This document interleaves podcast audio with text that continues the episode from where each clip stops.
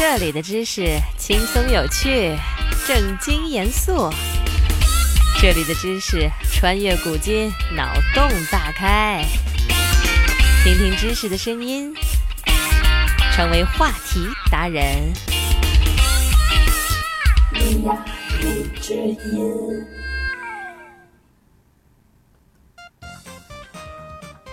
我们在看一些美国大片儿的时候，呃，经常会看到一些群体性突发事件，比如地震、恐怖袭击、城市骚乱的时候，人们希望尽快将自己的情况告知外界，告诉家人。此时按理说打电话最方便，但其实并非是最佳选择。在发生群体性突发事件时，人人都想通过打电话来迅速与外界联系，但是正因为如此，电话才基本打不通。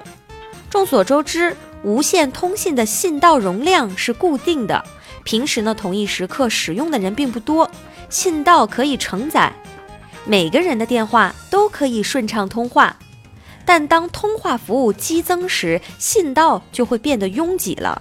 造成很多人抢不到通信资源的情况，与其拨打着难以接通的电话，不如发短信试试。一般来说呢，短信占用的通信资源更少，更容易被送达。这就好比是公路上堵车，虽然汽车没有办法前行，但是人却可以在车流间穿行。另外，短信是异步传输的，即便是一次发送不成功，也可以重试，虽然可能会出现延迟。但是成功率却是非常高的。学习一个新知识，进入一个新世界。今天的知识就是这些。你有什么疑惑想要解答，快留言吧。